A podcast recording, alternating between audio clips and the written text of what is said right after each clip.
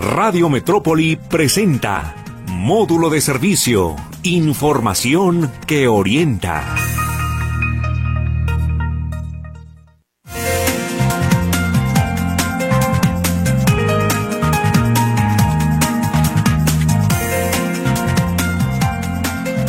Buenos días, qué gusto saludarlo. Estamos ya en viernes, oiga usted, en módulo de servicio, esperando que nos acompañe los próximos 55 minutos aquí en Radio Metrópolis y nos escucha de noche. Qué rico también ya a punto de dormir, qué bueno que nos oiga en la retransmisión.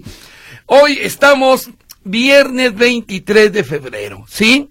Y resulta que un día después, día 24, es el Día de la Bandera. ¿Qué sabemos en torno a nuestra bandera? Y voy más allá. Usted sabe algunos de los protocolos para saludar a la bandera. ¿Qué tiene que hacer uno con la bandera cuando la tiene enfrente? Lo mismo en un hecho eh, cívico, en un evento cívico, que en un evento deportivo que a mí me parece, y ahorita vamos a platicar con nuestro experto en la materia, que eso de poner a la bandera y el himno nacional en eventos deportivos donde juega Herramientas González contra Automotriz este, Jiménez, eh, están por chotear los el, el ábaro patrio y los signos patrios. Es mi punto de vista. Pero bueno, hoy vamos a hablar de eso. Les recuerdo que están nuestras líneas telefónicas 38 13 15 15, 38 13 14 21 y el WhatsApp 33 22 23 27 38 para que se pongan en contacto con nosotros. Me da mucho gusto saludar nuevamente aquí en cabina a mi querido amigo Samuel Gómez Luna Cortés, cronista de Guadalajara y expresidente de la Benemérita Sociedad de Geografía y Estadística del Estado de Jalisco.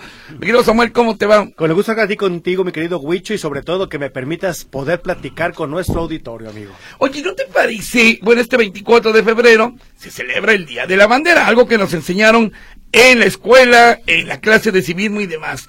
Pero ¿no te parece que se ha estado choteando un poquito tanto, eh, eh, tanta eh, ceremonia entre comillas con la bandera en eventos deportivos, en eventos musicales y todo esto? ¿Cuál es tu punto de vista? Yo creo, mi querido Huicho, que estamos viviendo dos contextos completamente diferentes. Por una parte es querer ver las cosas con el rigor de la historia de bronce y el otro es desacralizar, si me permite la expresión, estos símbolos o este panteón patrio. ¿Qué quiero decir con esto? A diferencia de otras latitudes o de otros países, la percepción de la bandera, los símbolos patrios, pues se manejaría como un protocolo casual o una carencia de protocolo. Pienso en los Estados Unidos, donde es muy común que cualquier persona pueda aportar en cualquier prenda por ejemplo, la bandera de su país, ¿no? Por, mencionar un caso. En los calzones, pues. Sí, claro, los boxeadores, claro. En cambio, para nosotros, no.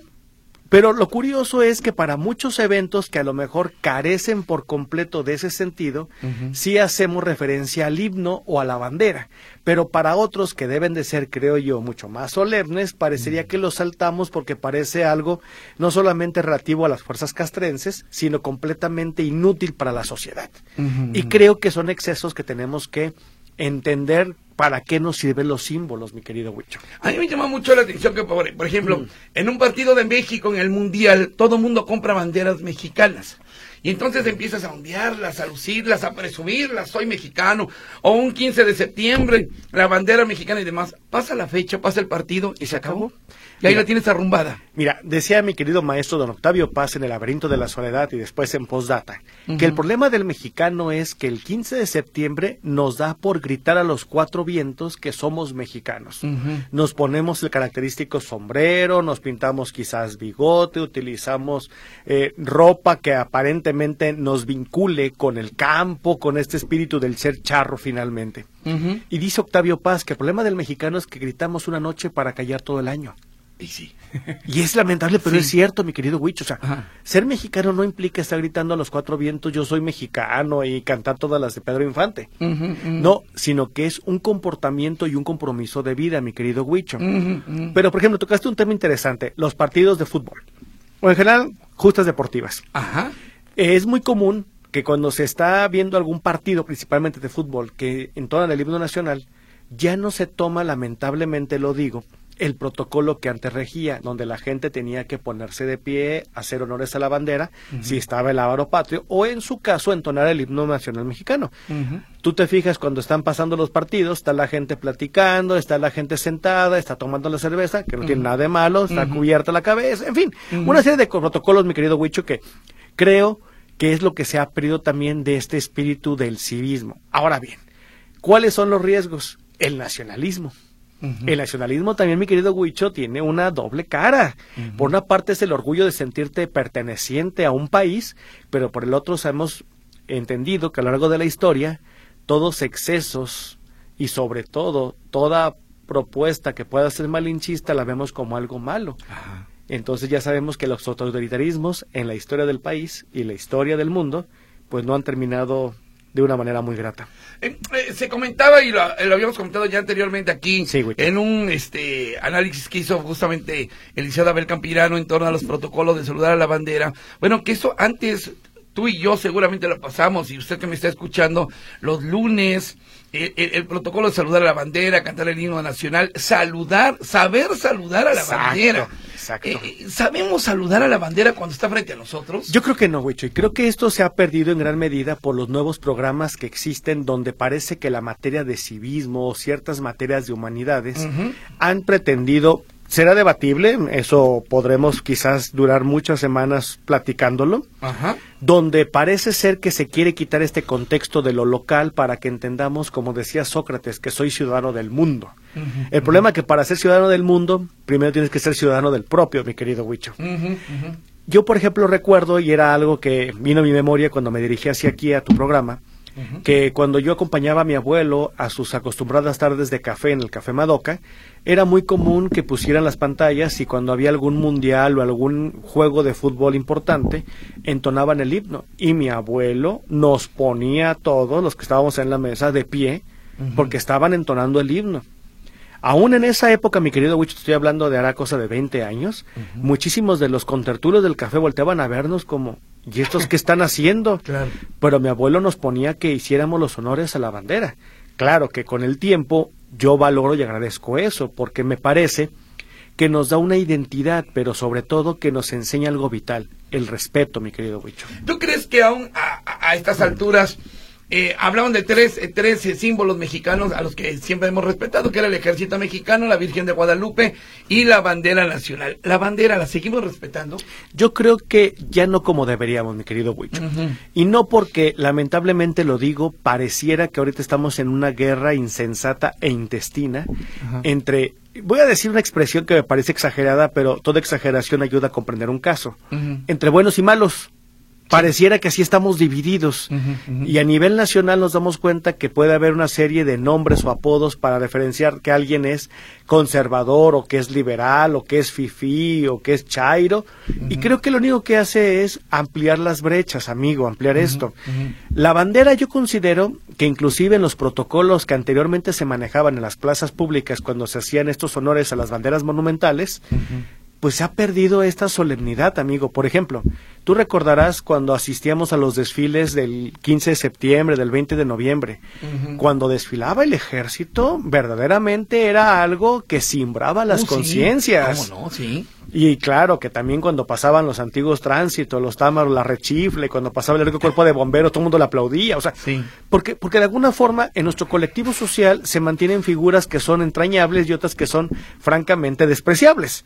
Y el ejército era un extraño sentimiento de un orgullo y sobre todo de un protocolo amigo que debe nada más a los militares. La manera en que ellos cumplen sus funciones imponían. Y también te das cuenta a veces, amigo, que a veces inclusive ciertos personajes que deberían de tener ese tipo de conciencia, pues no, no lo toman con la relevancia que hay. Yo recuerdo, por ejemplo, haber visto a los militares, muchos de ellos, insisto, pues que tenían una posición estoica, sumamente firme, porque tenían que cumplir a rajatabla el mandato.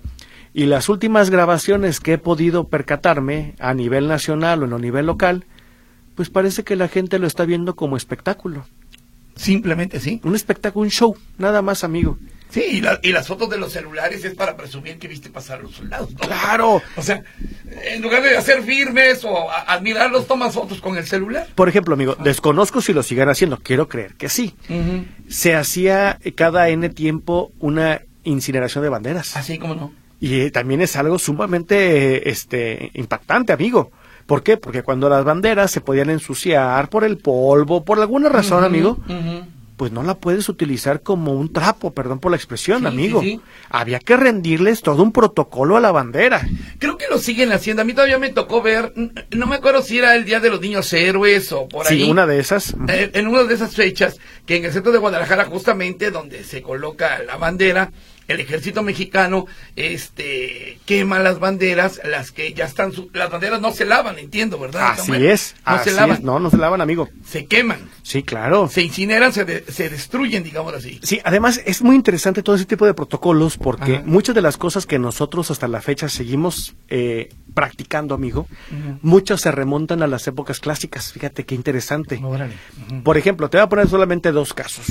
Uno de ellos es Tú recordarás que inclusive en la novela de Pedro Páramo, cuando se habla de los muertos, hay un debate para saber cómo puedes meter un muerto a una casa. Porque sabemos que el muerto sale con los pies por delante. Pero ¿cómo entra un muerto a una casa? ¿Cuál es el protocolo? Ah, bueno. Ese protocolo o esa pregunta tan simple, ya los griegos la tenían, amigo.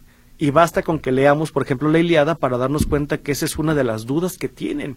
¿Cómo vamos a honrar el cuerpo si ya murió y cómo vamos a meterlo al templo, a la casa, a la construcción? Otra. Al momento de que se incinera, pues evidentemente quedan restos áridos, o sea, se, se, quema todo. No hay forma de que sea mancillada, pero lo interesante, amigo, no es que sea incinerada, sino el protocolo que hay para el proceso de la incineración. Oh. Eso también es muy importante porque nos habla de este respeto. Ahora bien, Ponte a pensar, amigo, ¿cuántas veces hemos visto casos donde se despliega, si o se iza, mejor dicho, la bandera monumental que tenemos en el Zócalo, que también es una ceremonia impactante verla, y cómo la gente, o al menos a mí me parece sumamente peculiar, cómo el protocolo de los militares, del momento que tienen ellos que ir desenrollando, digamos, la bandera, amigo, porque es una bandera monumental, o sea, no sé cuántos metros mida. Mm, ¿Y cuánto pese? cuánto pese, pero no es una bandera que una sola persona pueda sostener, amigo. Sí, sí, claro. Pero además, el mensaje que hay cuando se izan las banderas, amigo. Que la bandera se hice o se ponga en media asta no significa que estamos en un duelo. O sea, todos esos mensajes, esos protocolos, creo que se han ido perdiendo, amigo, por parte de la sociedad civil. Anteriormente era muy común que la gente viera un militar, por ejemplo, y al momento de que lo veía con el uniforme, automáticamente sabía qué jerarquía tiene o qué rango militar. Oh, Decían, ah, no, es coronel, teniente coronel, es sargento, e, e, en fin Pregúntale a la mayoría de las personas, amigo, en la calle si, si sabemos qué significa el uniforme. Y antes era un sistema en que todo el mundo sabía que se le cuadraba. Claro, claro, no, y más como ahora se le ha perdido el respeto también al ejército mexicano, imagínate nada más. Ahora, bueno, recuerda que el capítulo del Zócalo, Zócalo de la Ciudad de México, como tú comentas, donde están los soldados queriendo izar la bandera y corre tanto viento que la bandera empieza a jalar a los soldados y, los hace volar. y hace, lanza al aire a uno de los soldados. así y entonces toda la gente se va remolinando para ayudar a los soldados a, a, a, mantener en pie la bandera, digámoslo así. Fíjate que ese, ese tipo de muestras civiles, porque no dejan de ser del pueblo, ahora sí, me parecen sumamente maravillosas, al igual que las muestras de fe, las que emanan del pueblo, mi querido Huicho. ¿Por qué?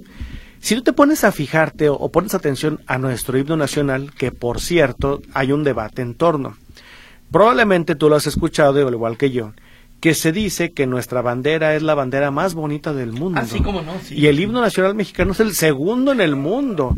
Solamente nos antecede este el de Francia, la marsellesa. La marsellesa. Y luego dicen, no, no, no.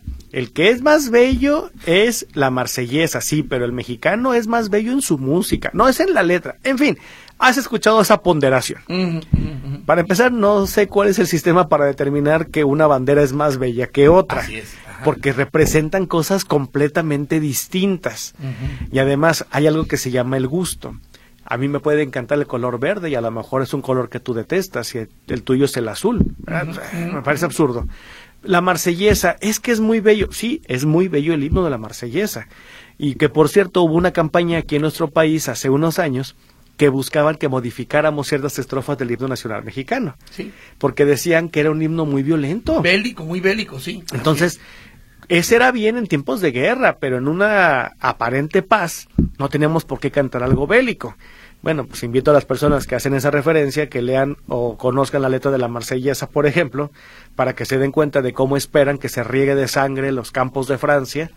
Sí, o sea, eh, eh, es muy fácil entender las cosas cuando uno ve desde otra perspectiva. Y que además me, parece haber leído cuando, digo, de lo que estás comentando, que un himno nacional eh, eh, independientemente de la letra, tiene que, que, ser una marcha. Claro. Una marcha militar. Claro. Tan, tarán, tan, ta, tan, ta, ta, ta, tan, tan. Claro. Es una marcha y la marsellesa, ta, ta, ta, tan, tan, tan. Cumple con eso, amigo. Cumplen ambos con los dos. Además, es entendible porque es el cuerpo castrense. Entonces, para los militares, el que puedan marchar, el nombre no lo indica, nos habla ya de estos toques o de estos ritmos que se manejan.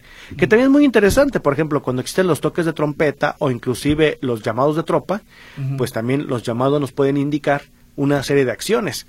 Ah, hará una cosa de unos 15 años probablemente, en la Sociedad de Geografía y Estadística, el general Clever Alfonso Chávez Marina, que le mandamos un caluroso saludo, eh, logró, gracias a su impetuosa investigación, que es un hombre acuciosísimo de esto, principalmente de la historia militar, logró hacer un rescate de los toques borbónicos del ejército borbónico.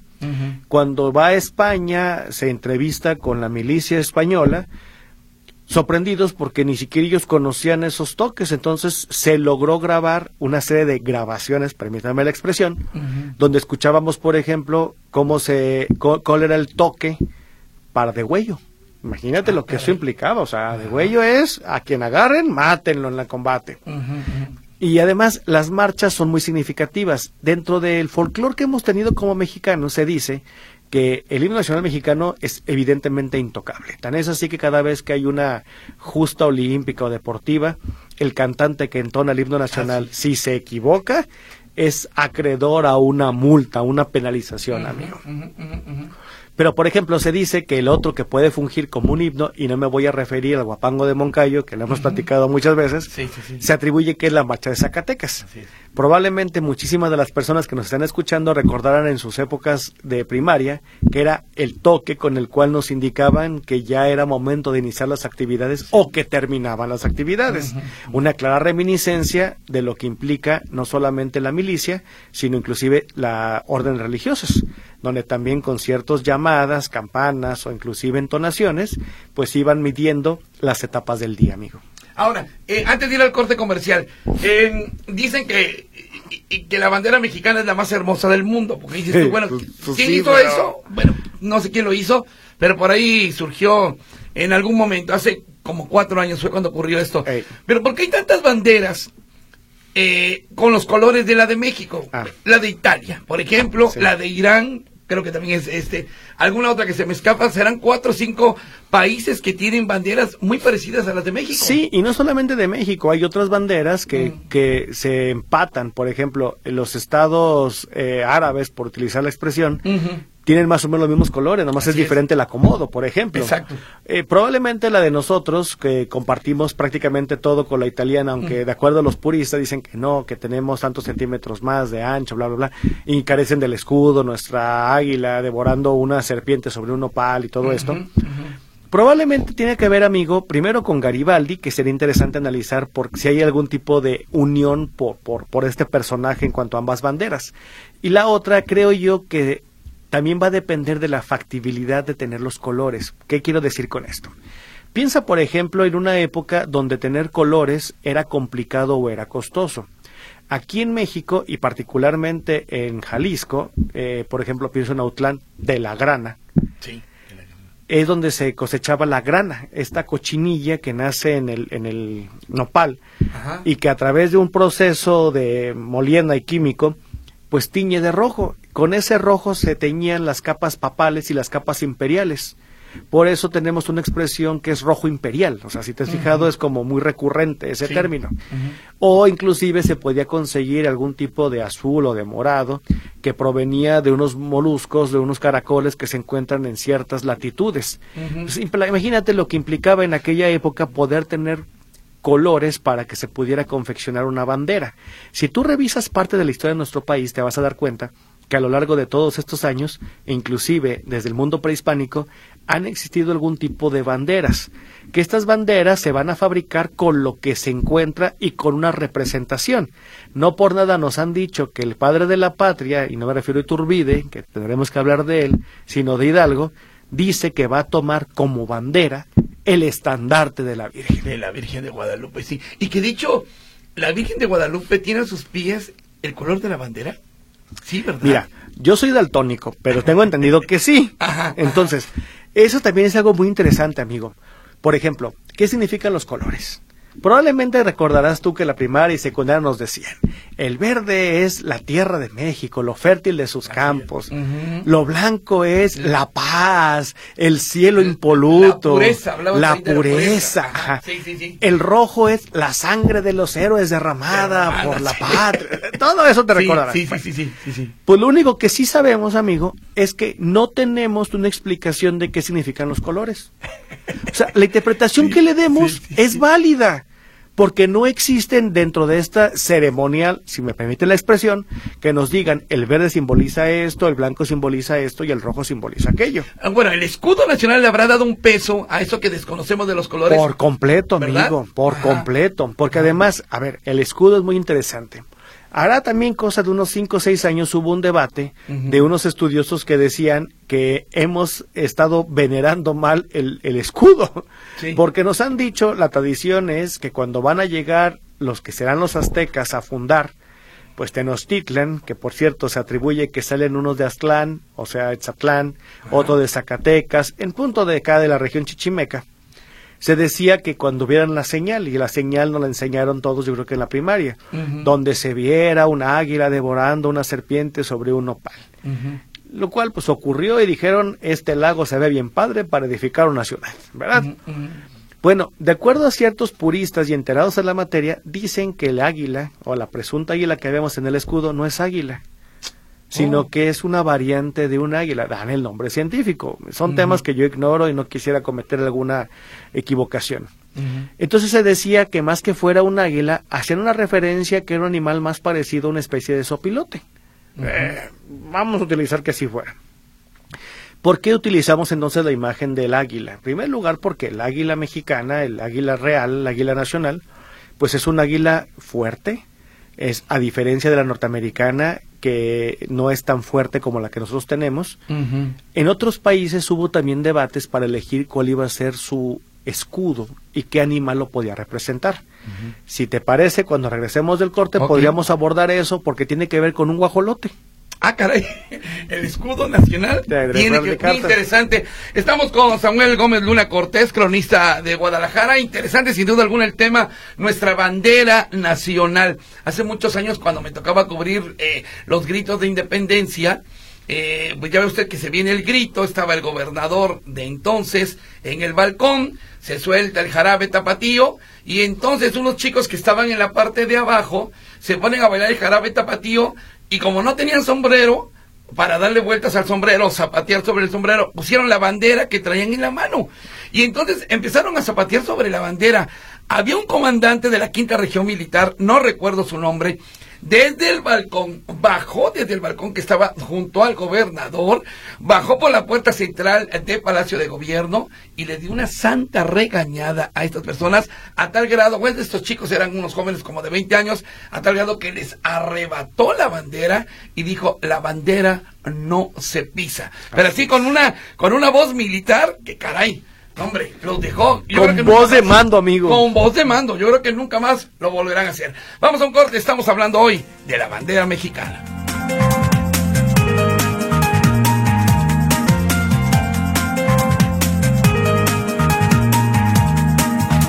Estamos platicando con Samuel Gómez Luna, cronista de la ciudad de Guadalajara, en torno a la bandera mexicana este 24 de febrero, por si usted no se acordaba o no sabía es el Día de la Bandera, uno de los días más eh, especiales que nos enseñaron desde la escuela, desde chavitos, en la secundaria, ya me, en la prepa ya no, pero en la primaria y en la secundaria era de ley, ¿no? Era obligatorio, así los es. Los lunes, ir de blanco y hacer honores a la bandera. Así es, y siempre ocurría que alguno se desmayaba ya fuera porque no hubiera desayunado o porque el sol hacía estragos en su corporeidad. Y, y que además era muy bonito, por lo menos a lo mejor tú como alumno en, bola, pues como que no le metían mucha elegancia todo esto, pero la elegancia de las escoltas, las niñas y los niños, su vestuario, ¿no, Samuel? Además, estar en la escolta, pues era una... Subías tus puntos en la bolsa, amigo, eh, definitivamente. ¿Tú nunca estuviste con alguna escolta? Yo estuve en escolta en la primaria, claro. Santo Dios. Bueno, muy bien. Oye, ¿cómo está eso de que el, el escudo nacional, en lugar de un águila, podía haber tenido un guajolote? Mira, déjame, pongo en contexto a la gente. Esto, eso lo hice en referencia porque se dice que el águila que está representado en nuestro escudo, pues que no es un águila aparentemente. Bueno, ¿qué habría pasado si consideráramos, por ejemplo, que el águila aparentemente fuera un sopilote? Vamos a suponerlo, ¿no? En primer lugar, que tuviéramos un sopilote como nuestro escudo, que consideramos que es un sopilote, creo que sería un mensaje muy negativo, porque el sopilote en sí es un animal carroñero, por ejemplo. Sí, así es. Ajá. En los Estados Unidos de Norteamérica, cuando se llevó a cabo este, esta reunión para independizarse y ya saber cuáles iban a ser sus emblemas, hubo un debate, cuál iba a ser el escudo que los iba a representar. Y tú recordarás que para los norteamericanos es el águila americana.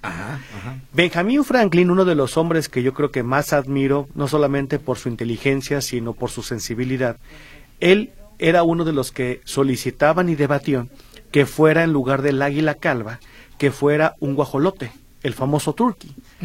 ¿Por qué? Decían ahí porque el águila es un animal que no trabaja para ganar su comida. Es un animal que se aprovecha, es un animal que utiliza su fuerza, es un animal que llega a quitar, que llega a abusar.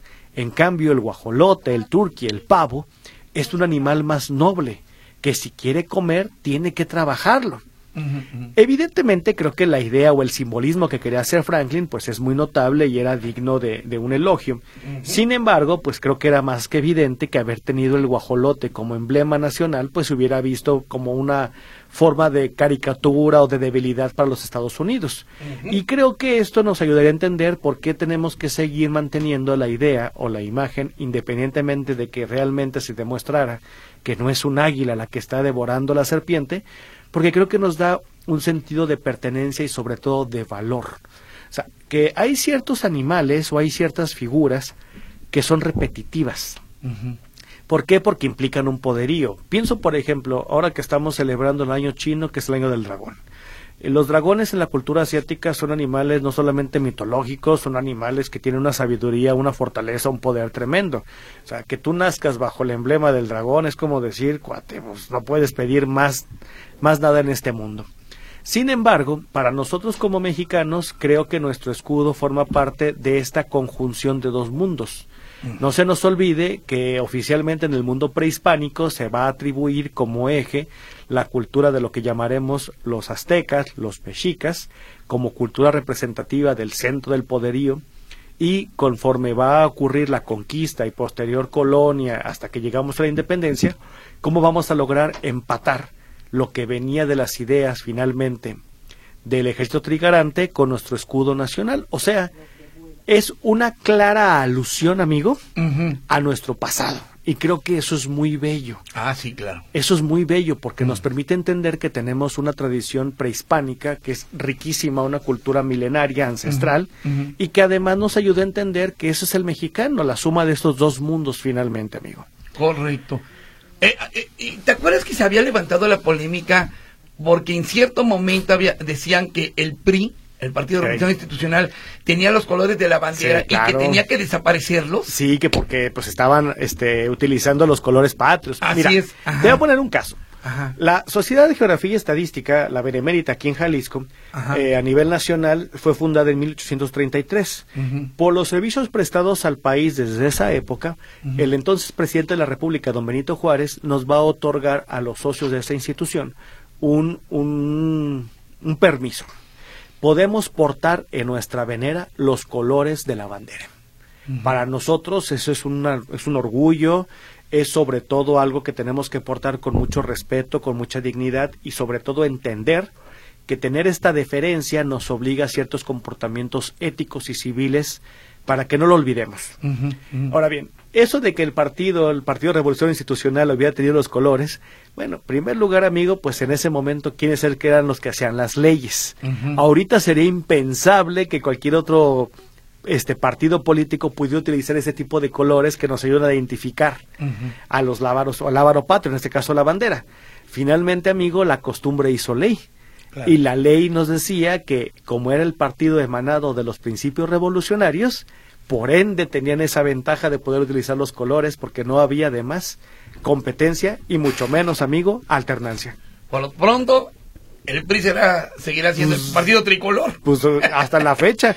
Correcto. Oye, dice mi tocayo Escamilla que sí, todavía se siguen incinerando las banderas, eh, justamente en los eventos, no sé si de la bandera o de 13 de septiembre de los niños héroes, pero que incluso las escuelas llevan a sus banderas a incinerar ahí en el centro de Guadalajara. Mira, qué padre, también se comunica con nosotros el amigo Adolfo Mota y nos dice que efectivamente en el Congreso ocurrieron por lo menos, dice, dos quemas de banderas del Poder Legislativo. Ah, ok. Y también dice que propiamente no son los colores patrios los que tiene la imagen de la Virgen del Tepeyac. Ah, ok. Conforme a los estudiosos, entre ellos a Monseñor Eduardo Chávez, quien fue el postulador de la causa de canonización de San Juan Diego. Entonces, ya tenemos esa respuesta, amigo. Qué bueno, qué bueno, muchas gracias. Y hay mucha gente que se está comunicando, dice, em, eh, bueno, te manda muchos saludos, dice por acá. Hola, buenos días, soy Roberto. Eh, dice, ya no se conoce el reglamento de los símbolos patrios, donde mencionan que las banderas no deben permanecer izadas después de las 18 horas. Y en caso de lluvia se debe arriar la bandera, arriar con I. Ajá, arriar, no arrear. No arrear, es arriar y con I. Es más, no debería de utilizarse en los eh, en los cofres de los autos, como se hace actualmente. Excelente programa, La Marcha de Zacatecas, si tiene letra tiene letra, no solo música, y es muy poco conocida, sí, ciertamente. Sí, cierto, conocemos más la música que la letra de la marcha. Original de eh, Genaro Codina, ciertamente. Bueno, luego por acá dice, mi nombre, bueno, saludo a tu invitado, en honor a escuchar los saludos desde Los Ángeles, California. Mi nombre es Francisco Robledo. Somos internacionales, mi querido Samuel. muchas gracias. Muchas gracias. Mi tía Josefina, que en paz descanse, dice, hace muchos años le pidió a los soldados que estaban manipulando la bandera de la Plaza de la Liberación, que la bajaran para conocerla porque estaba rota. Ella vivía ahí en Pino Suárez e Independencia, fue, fue por sus agujas e hilos, regresó, ya la habían bajado, la cosió perfectamente y los soldados se lo agradecieron.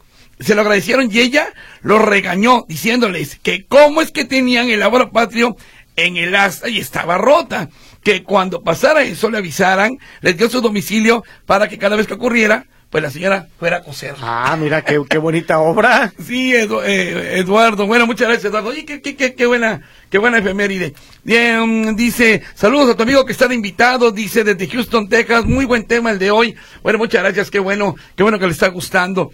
Dice, buenos días, José Luis. Eso de la más hermosa bandera es según el criterio de quien lo pues dijo. Claro. Y eso le sirve de jactancia a quienes tienen complejos y con ese calificativo hacia la bandera se sienten más tranquilos. Pues sí, ciertamente, y estamos totalmente de acuerdo con usted. Eso, pues es de acuerdo al criterio de cada quien, ¿no? Creo que la propuesta indispensable es que deben hacerlo, ah, bueno, esto es de los candidatos, eh, ah, bueno, ok. Creo que la propuesta indispensable que deben hacer los candidatos al gobierno de Jalisco es garantizar la formación cívica en las escuelas. La soberanía del Estado lo permite y nada lo prohíbe. Saludos a Huicho Samuel.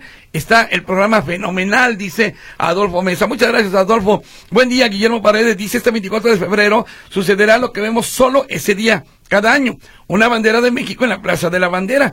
Pues así es, ¿verdad, Samuel? pues es que esas son las cosas, amigo. En Analco. Además, el monumento a la bandera, esta águila monumental, Ajá. una de las leyendas que ha tenido es que tienen ahí una especie de altavoz. Y cada N tiempo, es una leyenda, insisto, se escucha el graznar, no sé si sea la palabra correcta, o al menos el sonido que emite un águila lo cual que solamente se pone en ciertas condiciones. Yo nunca lo he escuchado, por eso insisto que debe de ser una leyenda. Pero es cierto, lo conocemos como la Plaza de la Bandera y realmente solamente podemos apreciar a la bandera el 24. El 24. Así es, amigo. Además que también ocurre algo. Muchas veces de las efemérides o de los sí, de los sucesos patrios de la historia, nos hemos encargado también nosotros de divulgar una serie de errores, amigo, o que caemos en el error. Pienso en los niños héroes. Tú lo recordarás, ya lleva unos cuantos décadas que la gente luego dice, ni niños ni héroes. Cuando la verdad de las cosas es que sí fueron niños, muchos de ellos, y sí fueron héroes. Pero bueno, tendremos que platicar de eso, amigo, en alguna otra ocasión. Claro, claro que sí. Eh, eh, hay otros, otras zonas de Guadalajara, aparte del Monumento a la Bandera, que nada más tiene la bandera el 24 de febrero. Es cierto. El Cerro de la Reina de Tonalá. Sí, así una, es. una bandera monumental. Muy cercano al estadio Akron, también, Ah, amigo, también. tiene una bandera monumental y esa Sí. me encanta porque hace un juego perfecto con el bosque y con el cielo tapatío que muchas veces de tan azul nos encandila. ¿Quién colocará esa bandera? Ni idea, amigo, porque es una bandera monumental. Y junto al estadio Akron. Sí, Probablemente sí sea el ejército porque está muy cerca la mojonera, amigo. Ah, ok, ok. Probablemente, digo, yo me atrevo pues a, a suponer que pueden ser ellos por las dimensiones de la bandera. Yo le pediría a alguien que va a pasar por ahí al ratito. Que nos diga. Que nos diga si está esta monumental bandera ahí junto al estadio Akron. Dice Jorge Torres, en la Plaza de la Bandera no hay bandera, ciertamente. claro. Hola, buen día. Dice, mi hijo, hijo hizo el servicio, so- perdón, mi hijo hizo el servicio militar generación 2003. Y el día de la graduación no aparecieron las autoridades civiles, puros representantes. El desdén por parte de las autoridades civiles a nuestros símbolos patrios son parte de la pérdida de valores, dice Manuel Cornejo. Y lo comentábamos ayer aquí en el programa de Punto y Seguido, el hecho de que las autoridades civiles, no las militares, las civiles, no saben ni qué onda cuando está la bandera frente a ellos. Amigo, no te vayas tan lejos. Aquí en el estado tenemos la bandera de Jalisco, tenemos un himno. Cada vez que hay algún tipo, alguna ceremonia de carácter civil, se entona el himno de Jalisco. Y es muy común que se transmita en pantallas o se entreguen de alguna forma la letra para que la gente lo pueda cantar. Muchos de los funcionarios, en lugar de estar atendiendo esta responsabilidad y obligación cívica finalmente, pues están pajareando, amigo. sí, Pues digo, tú lo has visto igual que yo. Ujú, ¿Cuántas veces te ha ujú. tocado estar en eventos de esta naturaleza? Sí. Y literalmente están pajareando. Eh, está circulando un video, debatible o no, amado, criticado, es otra cosa, donde está Vladimir Putin, el presidente de Rusia, y está como una especie de embarcación con una dama, y a la hora de que suena el himno de Rusia, la dama empieza a platicar con él, y Putin, sin perder la cortesía y sobre todo el aplomo, voltea y le dice, silencio por favor, está el himno. Ándale. Eso es algo también, digo, eso habla del respeto, finalmente es el representante también de ese país. Dice, buenos días, tema interesante, pero no sé de dónde sacan eh, que esta información acerca de la bandera, que aunque lo duden, sí es la más bonita del mundo. Yo tengo otros datos, dice María Mora. A ver, yo se la cambio, María Mora. ¿Quién dijo que era la mexicana la bandera más bonita del mundo? Porque los italianos podrían decir lo mismo, ¿no cree usted? Si usted me dice de dónde se saca este dato, le creo, doña María Mora. Es más, le quedan 15 minutos para que no lo confirme. Bueno, rápidamente dice por acá. mm, mm, mm. Buenos días. Ahora ya no hay respeto para los símbolos patrios. Hasta el ejército se le ha perdido el respeto. Ahora le tienen que pedir permiso al señor que vive en Palacio para izar la bandera en el Zócalo, dice Betty Martínez. Pues será el sereno, pero a mí siempre me emocionó la historia de la gran Tenochtitlán, sea o no sea verdad, pero sabíamos historias de los niños héroes, el grito de independencia, todo tan bonito, y hoy pregunten a los estudiantes, no saben absolutamente nada, dice. Así es. Jorge Lupercio, el águila representa lo que vuela, lo bueno devorando al mal, que es la serpiente, lo que se arrastra, dice Jorge Lupercio. Es una interpretación y es válida. Ok. Em, dice, hola, buenos días. Mm, ¿No podría tener Samuel Gómez Luna, Luna Cortés su programa los sábados aquí en Radio Metrópoli? Me encanta cómo habla, dice. Pati Dueñas. A ver, vamos, vamos a ofrecerle algo. Muy bien. Este, digo por acá, dice... Eh, Ah, me está mandando, bueno, algo de la historia de la bandera, un poquito larguito, ahorita lo leo en el corte comercial con mucho gusto. Luego, mi abuela tenía 90 años y cuando escuchaba el himno se paraba la gente de antes, era muy chica. Ojalá y volviera a la clase de civismo en las escuelas. Y mucha falta les hace a estas nuevas generaciones, dice Lilian de la Fuente. Sí, ¿verdad? Además, amigo, lo que acabas de decirlo, como anteriormente había ciertas figuras que eran para todos señal de respeto, de autoridad. El maestro, por ejemplo. Tú recordarás probablemente que cuando estabas en primaria, cuando entraba algún otro maestro, entraba el director, la directora, era obligación ponerte de pie y saludar. Sí. ¿Por qué? Mucha gente podrá decirlo, eso es que está mal, porque de acuerdo con Foucault lo que estás haciendo es perpetrar el sistema del opresor. Probablemente, pero también te enseñan que hay jerarquías y hay orden, amigo. Entonces, eso también nos ayuda. No por nada mi general Porfirio Díaz decía orden y progreso. Y vaya que en su gobierno hubo orden y el progreso de nuestro país, ojalá lo pudiéramos repetir. Correcto. Eh, dice, eh, eh, dice, americanos somos todos los habitantes del continente de, América. Norteamericanos somos todos los que vivimos en la parte norte del continente, incluyendo los mexicanos. Por lo tanto, el término correcto para personas en Estados Unidos sería estadounidense, dice la terminación 2954. buen día, soy José Preciado. Le puse siempre, ah, bueno, es otra cosa. Buen día, ok, esto se lo dejo a mi compañero Víctor Montes. Dice, buen día, soy Jorge Preciada. Pregunta, ¿Fox mutiló el águila? Acuérdate que cada vez que hay un cambio de presidente, le hacen adecuaciones, al igual que aquí en el Estado, al escudo, la papelería oficial. Se ponen con ciertos colores, se inclina un poquito hacia un lado o hacia otro. También eso fue atribuido en la época de Calderón, de que mutiló el águila, en fin. Sí ha ocurrido porque representan de alguna manera los estilos o la imagen, utiliza una mala expresión, corporativa del poder en turno. Órale. Y mira lo que dice aquí eh, esta persona.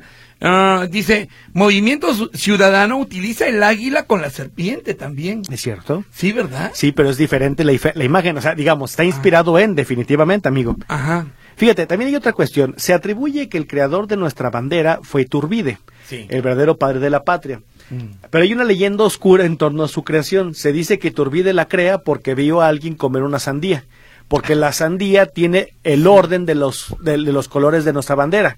la cáscara, la corteza verde, después blanco y el centro rojo. Lo cual es completamente absurdo creer que Iturbide, a través de ver una sandía, se le ocurrió cómo hacer la, bandera, ¿verdad? Sí, Pero, que hubiera visto un chayote o que hubiera visto... Sí, una pitaya, ¿verdad? O sea, un rosa mexicano, qué claro, claro. Entonces, es parte de la leyenda, amigo, que alimenta el mito. Dice, buen día, ¿es cierto que los derechos del himno nacional los compró un chino? Y por eso las multas, dice Sergio Segura, en Estados Unidos su bandera la usan hasta en los bikinis, dice. Bueno, esto del himno nacional, se había comentado algo, ¿no? no, lo que ocurre es que oficialmente y parte de las películas que a veces ayudan a desinformar más que informar, todo mundo se acaba la historia de que Bocanegra y Jaime Nuno, respectivo compositor tanto de la letra como de la música, eh, uno fue encerrado por su novia y no lo dejó salir hasta que escribiera el himno porque iban a cobrar un premio. Lo que sí sabemos es que evidentemente el himno que gana pues es el de Bocanegra, que es el que actualmente cantamos, aunque con modificaciones, porque el himno original hablaba del héroe inmortal de Zempoala, o sea, de Santa Ana. ¿Cómo vamos a alabar al gran vendedor de la patria, verdad? Entonces fue mutilándose el himno, cantamos una versión, vamos a decir, corta nosotros, abreviada. Lo que sí es cierto es que aparentemente nunca le pagaron el premio por haber compuesto el himno. El premio nunca lo pudieron pagar, nunca lo cobró Boca Negra. Qué terrible. Lo que sí es que va a ser registrado nuestro himno y un montonal de himnos en el mundo por una, creo que era una disquera alemana, eh, Casa Wagner, si mal no recuerdo, que cada vez que se quería tener las partituras del himno, o sea, cómo se tiene que tocar e interpretar correctamente, tenías que pagar los derechos. Después hubo una especie de arreglo a nivel mundial donde se permitía que para eventos patrios, para eventos cívicos, para los eventos del país, pues digamos que se pudiera tocar el himno sin que se tuvieran que pagar las regalías. Pero no únicamente de nuestro país, ¿eh? hubo de prácticamente todo el mundo quien registró eso. Fíjate, algo algo similar, la canción You Need Love de los Beatles, Ajá. tan, tan, tan, y ah, empieza la canción la de los Beatles. Sí, también ya se prohibió iniciar con la marsellesa. Ya ahorita, si usted va a un concierto de Paul McCartney, que es el único Beatle que existe, cuando cante este tema, ya no empieza con la marsellesa. De hecho, aquí tengo la, la, la, a, ver, a, ver, si lo puedo buscar ahorita, pero bueno, ya sería tema mejor de otro programa, cuando hablemos del himno de Francia. Eh, dice, soy Eduardo Martínez, una pregunta, ¿por qué en México si un artista interpreta el himno nacional y se equivoca, lo multa gobernación? Y en Estados Unidos cada artista le pone su estilo. Saludos, dice. Bueno, lo que ocurre es eso, se supone que el himno no se puede alterar porque forma parte de este protocolo. En Estados Unidos tendrán otras condiciones, pero aquí recordaremos al famoso Coque Muñiz, que es el que ahorita pienso, que interpreta mal el himno, que se equivocó en un estrofa, cambió un verso, pues es acreedor a una multa. Eh, de hecho, la, hija de Antonio Aguilar, ¿cómo se llama la hija de Antonio Aguilar? Este, bueno, la chiquita esta, ya está tan chiquita, está más grande. Cuando lo cantó, lo cantó muy bien, tiene una bonita voz, pero la cantó estilo regional mexicano. No, pues sí. Imagínate, entonces ahí se le fueron a la gente encima. Espérate, el himno nacional no es un regional mexicano. No es un corrido. No es un corrido. Exactamente. Bueno, rápidamente por aquí, este. Saludos, José Luis, invitado. Soy Luis Jorge García. El escudo patrio del águila devorando a la serpiente se encuentra en un códice fundacional de Tenochtitlán y ya para 1523. El escudo de la Ciudad de México tiene el águila y la serpiente. El águila como símbolo de poder se ha utilizado desde la antigüedad. Ejemplo, el águila imperial de Roma, el águila bucéfala del imperio de Habsburgo, etcétera, dice, y saludos. Muchas gracias, muchas gracias por la aportación. El águila era heraldo de Zeus y Júpiter en la época Grecia y Roma. Buenos días, saludos al invitado, dice Adelín Santos. Muy bien, muchas gracias. Felicidades, las águilas trinan, dice Raúl González. Gracias por la aclaración. Gracias, Raúl. Sí, trinan. Ah, mira, interesante. ¿eh? excelente programa. Hay ah, hay, eh, quiero comentarles que ayer fui a un evento en el estadio Akron y ahí estaba la bandera. Ah, sí está la bandera en el estadio Akron. Sí, sí, ah, mira. Está ahorita. Yo salí a las 10 de la, de la mañana aproximadamente y se veía grandiosa. Dice Juan Carlos Munguía, muchas gracias Juan Carlos, qué buen dato, eh, qué buen dato, es de que los pasas. Tarcicio Macías, se ha perdido el respeto a los símbolos patrios. Hace tiempo fui a un evento donde pusieron el himno, yo lo canté y unas mujeres me veían al final, dijeron que eso ya no se usaba. Eso enseñaban a sus hijos, qué triste. José Flores, junto al atrio del Estadio Akron se ve una bandera muy grande. Vamos, amigo. Confirmamos. Marta de Villaseñor, en el Colegio del Aire a las seis de la tarde se recoge, se recogía la bandera con mucho respeto. Eso deben inculcar en los niños el amor a la patria en las escuelas, dice Marta Villaseñor o de Villaseñor. Juan Flores, Santana no es vendepatrias, es de los mejores presidentes que hemos tenido. A él lo obligaron a vender porque lo tenían en la cárcel y eso no es válido en ninguna parte del mundo, dice Juan Flores. Eh, eh, eh, Su opinión respetable. Buenos días. de aquí es que se dice que es la más bella del mundo. Mira, aquí me mandan este, esta, esta, esta parte. Mira, dice, fue en el 2008 cuando el diario español 20 Minutos decidió hacer un sondeo para conocer cuál era el estandarte patrio con más belleza. Fue de esta manera que la bandera mexicana se colocó como la más votada en la encuesta internacional, debido a sus tonalidades y al detalle de su diseño. ¿Cómo ves, mi querido Samuel? eso es muy debatible. Pregúntenle a las personas, por ejemplo, de 1950, cuál es el mejor futbolista que ha dado el mundo y va a decirles que Pelé.